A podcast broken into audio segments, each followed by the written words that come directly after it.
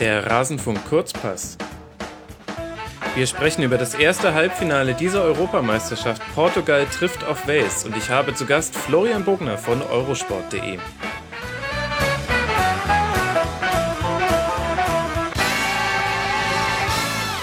Flo, sei mir gegrüßt, Servus. Hallo Max, grüß dich.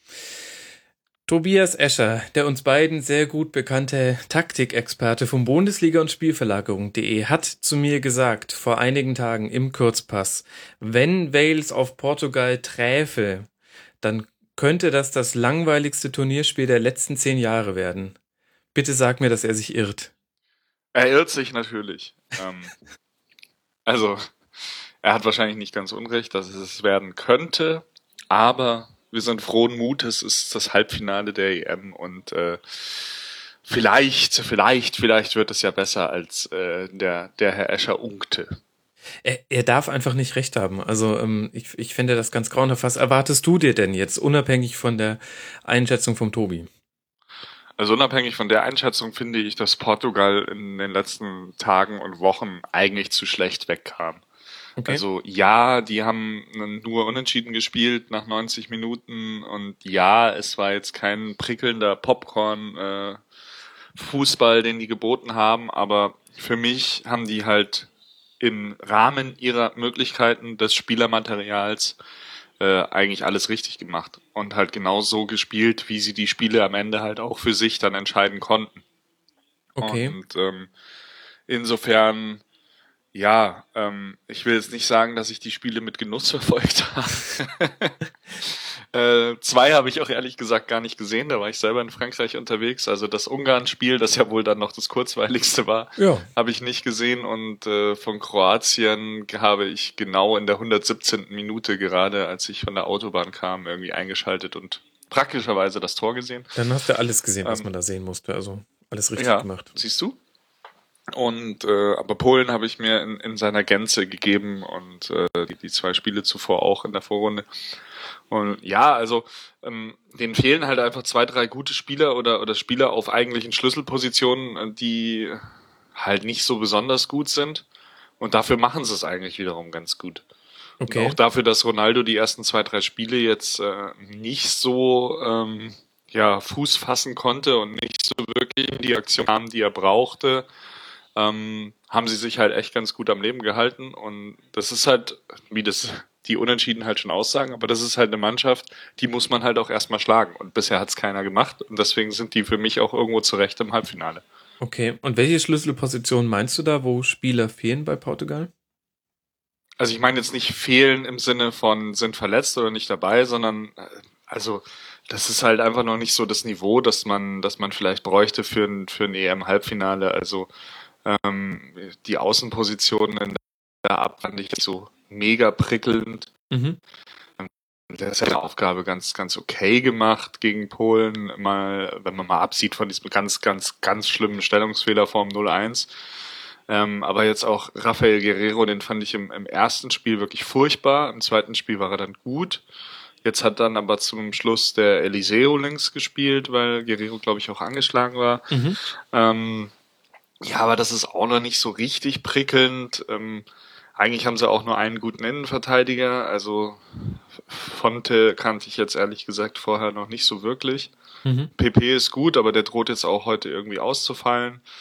Ähm, Mittelfeld finde ich halt super den, den William Carvalho, der, der fällt aber jetzt halt heute gelb gesperrt aus. Mhm. Das ist halt ein junger Kerl auf der Sechs, der mit einer Bierruhe daherkommt, äh, dass es einem manchmal fast schon zu rammdösig ist, aber der ist halt wirklich so in diesem, gerade in diesem aufgeladenen, ähm, dann ab und an mal doch irgendwie emotionalen Spiel einer portugiesischen Mannschaft ist das halt wirklich so ein richtiger, so ein wir machen jetzt erstmal ganz ruhig. mhm. Ja, einatmen, ausatmen. Und mit dem, mit dem auf der 6 ist halt das ganze Spiel von Portugal halt auch viel strukturierter und irgendwie, ja, viel balancierter geworden. Den finde ich gut. Und ja, und dann davor hast du halt so Kandidaten, Joao Mario hat mich jetzt nicht wirklich überzeugt. Ähm, Nani spielt eine, spielt eine gute EM, aber es ist halt der, der ewige Nani, der bei Manchester United ja quasi schon aussortiert war und gar nicht mehr irgendwie so zum Zuge kam. Mhm.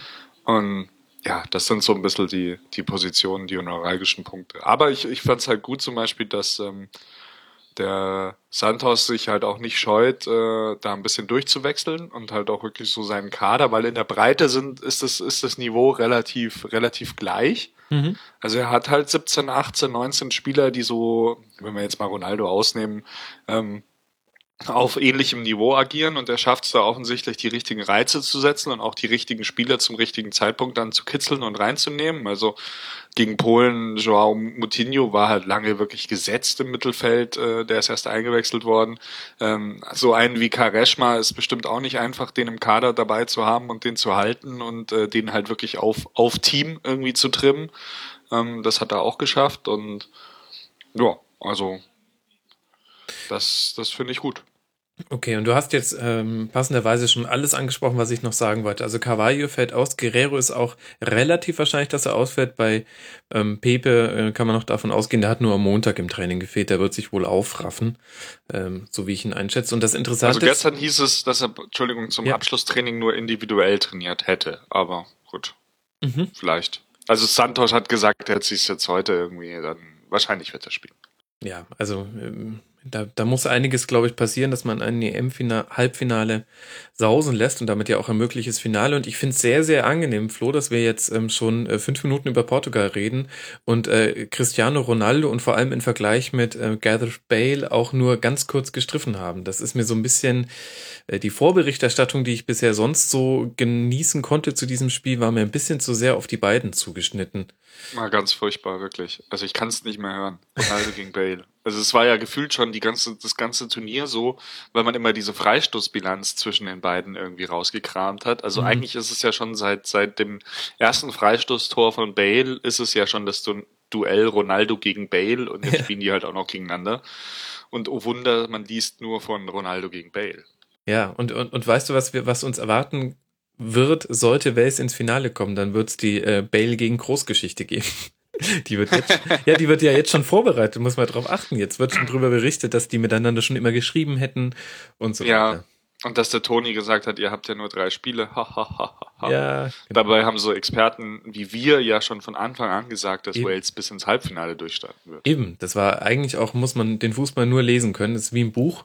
Also wie ein Bilderbuch auch. Also ähm, eigentlich muss es nur aufmachen und dann weißt du, was passiert. Gut, sind halt nicht alle so gut vorbereitet wie wir. Ich kann dir auch zum Beispiel sagen, dass äh, die Portugiesen einen unglaublichen Vorteil in der Körpergröße haben. Sie sind im Durchschnitt vier Millimeter größer als die Waliser. Und ich das denke, das wird man merken. Das ist natürlich krass. Und ich äh, würde sagen, es wird durch ein Kopfballtor entschieden werden. Ja, und sie sind 0,1 Monate jünger. Also es spricht alles für Portugal, wenn du mich fragst. Ja, aber da sieht man, dass Portugal halt wirklich einen sehr guten U21-Jahrgang letztes Jahr hatte. Mhm. Die ja auch äh, Deutschland im Halbfinale irgendwie äh, 5-0 weggefiedelt haben. Damals. Mhm. Das war unser jetziges Olympien. Das macht Hoffnung. Da dann doch irgendwie gar keine Schnitte gegen die. Und da war halt äh, ein, ein Cavallo zum Beispiel dabei. Genau. Äh, hilf mir mal kurz. War Caballo damals derjenige, der im kompletten Turnier so überzeugt hat und alle so nass gemacht ja. hat und auch gegen Deutschland ja. zwei Buden, glaube ich. Ah, okay. Ja. ja. Und aber dann im Finale gegen Schweden Elfer verschossen. Natürlich. Genau, genau. Also sie haben, sie sind ja nicht, dann haben nicht den Titel geholt. Okay, ich war mir da nämlich irgendwann nicht mehr sicher, weil der kam mir damals so wahnsinnig groß vor und jetzt, wo er bei den Großen spielt, kam er mir gar nicht mehr. Also ich war allein ja. wegen der körperlichen Verfassung, war ich mir dann nicht mehr sicher, ob das der Spieler war, den ich damals äh, so gut fand, als er gegen Deutschland. Das ist das Emre, das Emre Can Phänomen der bis zur U18 einfach zwei Köpfe größer und äh, 20 Kilo schwerer als alle anderen war, aber dann halt irgendwann nicht mehr. genau. Ja, und ähm, stimmt, und beim Durchschnittsalter muss man aber natürlich noch sagen, da wird jetzt natürlich auch Renato Sanchez mit seinen äh, 18 Jahren nur reingerechnet. Der ist ja in Wirklichkeit ja. 28, wissen wir ja alle. Ja, das, die werden ab sofort äh, für die nächsten Sonderhefte wird das dann immer mit so einem Sternchen ohne Gewehr angegeben. Ja, ja, genau. Wahnsinn. Okay, lass uns mal das Thema nicht aufmachen. Lass uns mal auf Wales gucken. Ähm, ich glaube, wie sie das Spiel angehen werden, wird äh, relativ identisch zu allen bisherigen Spielen sein. Ähm, denn während Portugal sich ja in seinem Spiel auf den Gegner angepasst hat, zumindest ab der K.O.-Runde, ähm, ist das bei Wales insofern nicht der Fall gewesen, dass es die Notwendigkeit nicht gab. Man steht einfach defensiv so sicher und ähm, hat nach vorne hin auch ein Konzept, nämlich vor allem mit äh, schnellem Umschaltspiel und man kann auch reagieren auf den Rückstand, also sie schaffen es dann auch tatsächlich ein bisschen rauszuschieben. Das heißt, das wird quasi das sein, was wir spielerisch erwarten können, allerdings mit verändertem Personal. Und da tut's richtig weh, denn zum einen fehlt Ben Davis und zum anderen Aaron Ramsey. Ja, und gerade Ramsey ist auch das Problem, wo ich nicht genau weiß, ob es nicht doch dann auch taktische Änderungen hat, weil, weil Ramsey ist einfach der Verbindungsspieler zwischen, ähm, ich sage jetzt mal, Defensive in Klammern sieben Spielern oder sechs Spielern mhm. und der Offensive. Und halt einfach ein unglaublich wichtiger Fixpunkt, der halt A, das Feld von links bis rechts komplett abgedeckt hat und B, den konntest du halt immer anspielen. Mhm. Und äh, dann war es halt nicht so, dass er dann irgendwie nicht wusste, was zu tun ist, sondern er hat halt dann die Bälle gut abgelegt. Und wen er da jetzt stattdessen bringt, also ob das dann ein, ein, ein Williams, der andere Williams ist, also die, Qualität wird auf jeden Fall schlechter sein und die Frage ist halt, ob er es nicht dann im Verbund irgendwie dann doch anders lösen will mit einer anderen Aufstellung. Ähm, Natürlich wird die Dreierkette bleiben, natürlich werden, werden äh, Allen und Ledley auf der Sechs bleiben, aber ich weiß nicht, ob er nicht vielleicht, äh, äh, ich sag jetzt mal, Canoe, Robson Canoe opfert auch, okay. um dann halt einfach zwei Spieler zu bringen, die mit Bale halt zusammen besser zusammenspielen können. Weil halt einfach dieser Ramsey als Verbindungsspieler fehlt. Und vielleicht bringt er dann zwei Verbindungsspieler und sagt dem Bale, er soll sich vorne reinstellen und äh, gucken, was er machen kann. Ja, wobei der Bale da immer schnell ungeduldig wird. Er lässt sich dann schnell fallen, wenn er lange keinen Ball sieht und dann fehlt er als Anspielstation. Ja. Aber das heißt, wir können uns, das hört sich nicht, also es hört sich jetzt nicht nach einem 3 zu 3 an, muss ich sagen, alles, was wir bisher besprochen haben. Ja, weiß man nicht. Also. Moment mal. Ja, okay, weiß man nicht, aber also, hm. Und was glaubst du, ähm, was, was kann man denn dann offensiv von Wales erwarten? Weil es ist ja nicht so, dass sie nur mauern. Also das war das, was Überhaupt ich andeuten nicht. wollte mit dem nicht. Gerade, dass sie zu den Mannschaften gehören, die nach einem 0-1 zurückkommen können, unterscheidet Wales von ganz vielen anderen Mannschaften, die sich hinten reingestellt haben. Beispiel Nordirland zum Beispiel. Ähm, da hat sich nichts verändert nach dem, nach dem 0 1, sowohl gegen Polen als auch gegen Deutschland, als auch dann eben, ja gut, gegen Wales waren es nur noch ein paar Minuten zu spielen. Ähm, was, was kann man dann offensiv erwarten? Also Robson Canoe eventuell raus und Bale vorne rein. Ich kann da nicht so ganz dran glauben. Ich glaube, ich, ich, es wäre nur eine Variante. Mhm. Also ich, ich denke auch, dass er einfach eins zu eins äh, Ramsey durch, äh, ich glaube Jonathan Williams heißt er, mhm. ersetzen wird. Ähm, und, und dann halt wieder so probieren wird wie gegen Belgien. Aber also rein spielerisch, ich meine, die hatten gegen Belgien 48 Prozent den Ball und das musst du gegen Belgien gegen so eine eigentlich äh, äh, technisch versierte, ballsichere Mannschaft auch erstmal schaffen. Jetzt hättest du fast gesagt, taktisch versiert, da wollte ich lachen. Taktisch versiert, ja. Ja, nee, das sind die nicht. Nee. das hat ja der Jean-Marie jetzt auch nochmal so gesagt über den Marc Wilmots. Äh, was hat, hat er gesagt? gesagt? Er hat gesagt, er kann es nicht. Er hat ihm quasi in allen Belangen die Kompetenz abgestritten. Und da muss ich Jean-Marie Pfaff auch äh, ein bisschen beipflichten. Ja. Also Wales mhm. die den Ball haben. Äh, also A können die den auch gut halten in ihren Reihen. Mhm. Ähm, Gerade mit dem Mittelfeld und mit den aufrückenden, aufrückenden Außenverteidigern ähm, kann man da auch durchaus mal die eine oder andere, das eine oder andere Aufbauspiel betrachten in, in verschiedenen Formen und ähm, ähm, sie können aber halt auch relativ gut und schnell nach vorne spielen, da dann natürlich auch gerne mal über die Außen, ähm, über, über Taylor auf der, auf der linken Seite und, und Gunter, den ich echt super fand gegen Belgien, auf der rechten Seite. Und also ich, ich erwarte auch dass von Portugal, dass sie jetzt nicht sagen, wir müssen jetzt heute das Spiel machen, sondern ähm, wir gucken dann mal. Mhm. Und ähm, ja, also wenn, wenn man die Dynamik eines Sanchez äh, mit betrachtet bei Portugal, der halt auch echt mal schnell irgendwie ein, zwei Reihen überspielen kann, wenn es dann schnell geht und wenn man halt dann doch auch die, die Stärke von Wales, nämlich relativ schnell und ohne Umschweife nach vorne zu spielen, ähm, nimmt, kann das heute auch ein ganz gutes Spiel werden, wo es, wo es äh, jetzt nicht so ein Ballgeschiebe wird im Mittelfeld mhm. sondern wo halt schon immer mal wieder so ein, so ein vertikaler Spielzug dabei ist und ähm, der dann auch die gegnerische Defensive, weil du musst gegen Wales halt auch irgendwie ein bisschen schneller spielen. Weil wenn mhm. du damit behäbig und irgendwie durchs Mittelfeld und dann gucken wir mal über außen und dann schauen wir mal hier und dann gebe ich mal dem den Ball und dann schauen wir mal hier und dann kommt irgendwann der Pass, dann stehen die halt hinten. Dann stehen die mit fünf und den zwei davor und äh, der eine rückt immer auf den Ball für einen raus, dann ist halt die Situation tot. Und ich, ich schätze Fernando Santos schon so, ähm, oder ich, ich halte ihn für einen so guten Trainer, dass er das auch weiß und dass er halt auch schon gerade auf, auf schnelle Bälle, auf äh, lange Bälle, auf Ronaldo, da hatten wir jetzt auch gegen, gegen Polen so eine mhm. Situation, mhm. ähm, die glaube ich jeder noch so ein bisschen vor Augen hat, wo Ronaldo halt einfach am Elferpunkt ein Luftloch schlägt, aber ansonsten eigentlich total Mutterseelen allein vorm Tor steht. Mhm. Und, und sowas erwarte ich, solche Elemente erwarte ich dann heute Abend auch und das spreche dann wiederum dafür, dass es vielleicht äh, ganz kurz, kurzweilig wird. Mhm. Ich, ich bin mal gespannt, wie geduldig Portugal sein wird, denn sie sind bisher nicht dadurch aufgefallen, dass sie Chancen zu Ende spielen und da treffen sie so ein bisschen tatsächlich auf ihr Gegenstück. Wenn man sich nur mal die Schüsse pro Spiel anschaut, dann ist ähm, Portugal von allen 24 EM-Teilnehmern auf Platz 4 hinter England, äh, Deutschland und Belgien. Das und, liegt aber, glaube ich, auch nur daran, dass Ronaldo auch irgendwie schon 50 Mal aufs Tor geschossen ja, hat. Genau, das kommt da zum Beispiel mit rein. Und Wales ist da nur auf Platz 14 äh, hinter so namhaften äh, Nationen wie Österreich, Ukraine und so weiter. Ich aber, kann dir aber sagen, Entschuldigung, ja. ich kann dir aber sagen, dass Wales nach Belgien die zweitmeisten Schüsse aufs Tor gebracht hat. Ach, das war doch jetzt meine Pointe. Ach so, Entschuldigung. genau, aber. Entschuldigung, da nee, war ich vorlaut. Ja, nee, ist ja schön, wenn du dich als Experte kennzeichnest, indem du quasi schon das weißt, was ich mir vorher noch zusammen recherchiert habe, weißt du quasi aus dem Kopf. Das ist nämlich genau der Punkt. Wales hat öfter aufs Tor geschossen. Und ich finde eben, die, die Stärke von Wales war nicht nur die Effizienz bei ihren Torchancen, sondern auch eben, wie sie sie herausgespielt haben. Also, bei anderen Mannschaften ist es so, gerade wenn die mal irgendwie für, für zehn Minuten keinen Schuss aufs gegnerische Tor gebracht haben, weil sie halt eher in der Defensive waren, dann wird so ein Konter auch mal schnell zu schnell ausgespielt und dann, dann gibt's zu schnell den Distanzschuss. Und das siehst du bei Wales halt eigentlich fast gar nicht. Die versuchen immer in den Strafraum zu kommen und dann wird's halt ja. auch tatsächlich häufiger gefährlich. Und das liegt halt vor allem auch daran, dass die halt eine richtig, richtig geile Raumaufteilung haben. Oh ja. Also das ist, das ist wirklich so ähm, Raumporno ähm, also, weil die, die Spieler haben halt nicht die individuellen Fähigkeiten, so viele 1 gegen 1 Situationen zu gewinnen, aber sie haben halt immer ein, zwei Mann, die sie anspielen können. Und das geht halt nur, wenn du eine perfekte Raumaufteilung hast. Und dafür ist halt letztlich auch dieses 3-5-2 sehr prädestiniert.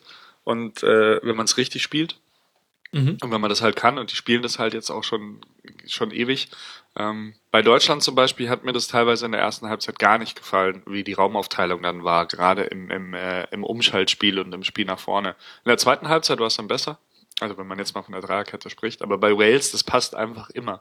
Wie diese Mannschaft zu zehnt so im, im Verbund verschiebt, wie die sich wie so eine, wie so ein Kollektivintelligenz, äh, wie der Schwarm so ein bisschen auf dem Platz äh, bewegt, das ist, äh, das ist beeindruckend. Und ähm, Schade, dass ich die jetzt noch nicht live in, im Stadion gesehen habe, weil man das natürlich im Stadion noch mal viel besser sieht, wie das im ganzen Verbund ist, als jetzt in dem äh, doch etwas verkürzten TV-Ausschnitt der Fall ist. Mhm. Ja, da kann ich tatsächlich die Taktikkamera sehr empfehlen. Das macht äh, bei Wales-Spielen durchaus Sinn. Ich hatte die jetzt immer mal wieder im Second Screen, beziehungsweise ehrlich gesagt eher im Third Screen bei mir dann, ähm, weil irgendwo muss ja Twitter noch hin.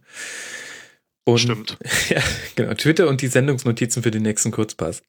Also eigentlich Fourth Screen. Oh man, ich bin Freak. Egal. Äh, da lohnt sich auf jeden Fall tatsächlich, wenn du dir die Taktikkamera bei Wales-Spielen anguckst. Das ist, ist wunderbar ähm, zu sehen. Auch sehr interessant. Ähm, in der Taktikkamera sieht man immer die verschiedenen Varianten, mit denen Abstöße gespielt werden. Du hast manche Mannschaften, die haben kein Konzept, die stehen quasi einfach in ihrer Grundformation, wollen auch, das, also hat auch so ein bisschen so einen defensiven Aspekt. Das war gerade so ja. Nordirland zum Beispiel, die stehen halt einfach wie, wenn, wie sie beim Anstoß auch stehen, um nicht aus ja. der Ordnung zu kommen. Dann gibt's einige Mannschaften, die ganz krass eben auf eine Seite überlagern und dann stehen auch tatsächlich alle 20 Feldspieler in so einem Korridor, der quasi ein Kleinfeld ist. Ähm, und meistens gibt es dann einen großen Zielspieler, auf den immer der Ball kommen soll und dann soll der zweite Ball gewonnen werden. Ähm, und es gibt eben, das äh, hat man jetzt aber vor allem im Halbfinale zwischen, äh, Viertelfinale zwischen Italien und Deutschland gesehen, die Mannschaften, die sich, die sich weit aufstellen ähm, und die aber eigentlich den Abstoß halt kurz aus, ähm, ja, ausspielen möchten. Ja. Ähm, was ich ja sehr, an, sehr interessant fand, äh, das hat man jetzt bei Italien gegen Deutschland zum ersten Mal seit ich, also ich kann mich auch bei der WM ehrlich gesagt nicht dran erinnern, dass das beide Mannschaften gemacht haben und dass die auch beide sich gegenseitig zugestellt haben am gegnerischen 16er. Mhm. Fand ich interessant. Naja, jetzt hast du es geschafft, dass ich doch Bock auf äh, Wales gegen äh, Portugal hab. Na, siehst du mal. Ja, mega. Jetzt wollen wir noch ein bisschen, wollen wir noch ein bisschen über Renato Sanchez reden? Ja, klar. Was willst du dazu loswerden? Wie alt ist er denn? Weißt du's? Nein. Wie findest du ihn denn? Ähm, ich habe schon neulich darüber mit Tobi Escher gesprochen und ich hatte es auch getwittert. Ich finde ihn mit Ball tatsächlich für sein Alter sehr, sehr gut. Ohne Ball oder gerade auch wenn er den Ball gerade erst abgegeben hat, da bewegt er sich manchmal noch ein bisschen komisch. Also ähm, da, da sehe ich vor allem, wenn ich äh, vorausblicke auf das, was ihm mutmaßlich beim FC Bayern erwarten wird, so vom Spiel her, ähm, das wird er recht schnell lernen müssen, dass du den Ball bei den Bayern nicht spielen kannst und dann nicht dich irgendwo in einen Raum bewegst, sondern in deinem Raum stehen bleibst. Das geht nicht. So spielen die nicht. Und deswegen steht er nämlich dann auch manchmal so ein bisschen in, in Zonen rum, wo es, äh, wo es für einen Gegner sehr, sehr einfach ist, ihn aus dem Spiel zu nehmen.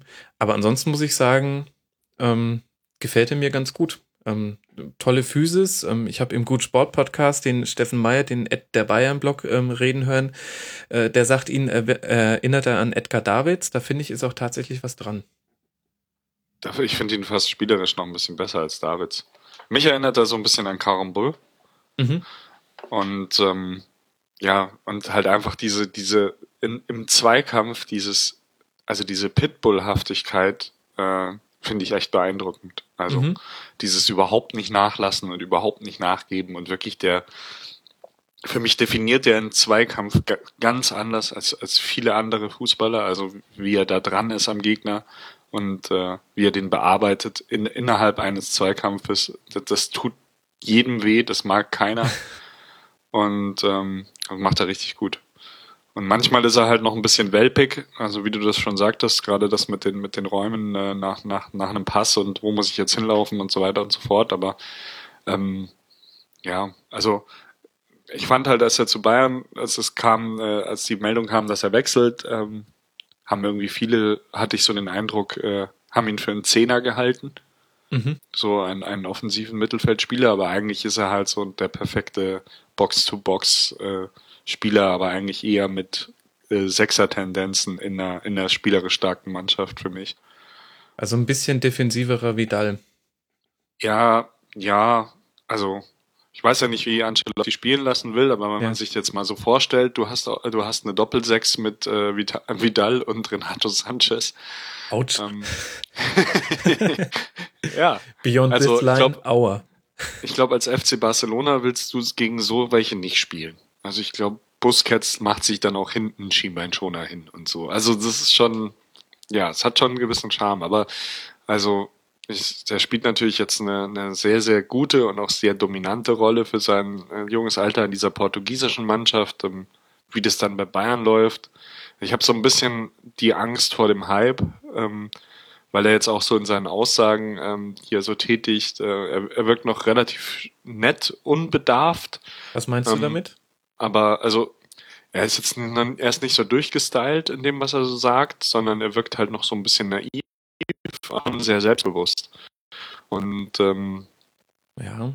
So, hatten, hatten wir natürlich schon mal mit, mit Kingsley Coman so jemanden, der so zu den Bayern ja, kam. Ja, auch, auch ein Kimmich ist jetzt äh, nicht, nicht äh, der nette Junge von nebenan, wenn der spricht. Also der erzählt schon auch, äh, wie selbstbewusst er ist und, und dass er die und die Ziele hat. Und das kann schon gut funktionieren. Ich weiß halt nicht, wie, wie der so in dieses, ich meine, der ist 18 und kommt halt irgendwie aus Lissabon und Portugal. Das ist schon ein ganz anderes Ding als bei Bayern München dann irgendwie sich und halt auch so im, im, täglichen Leben und so weiter zu finden.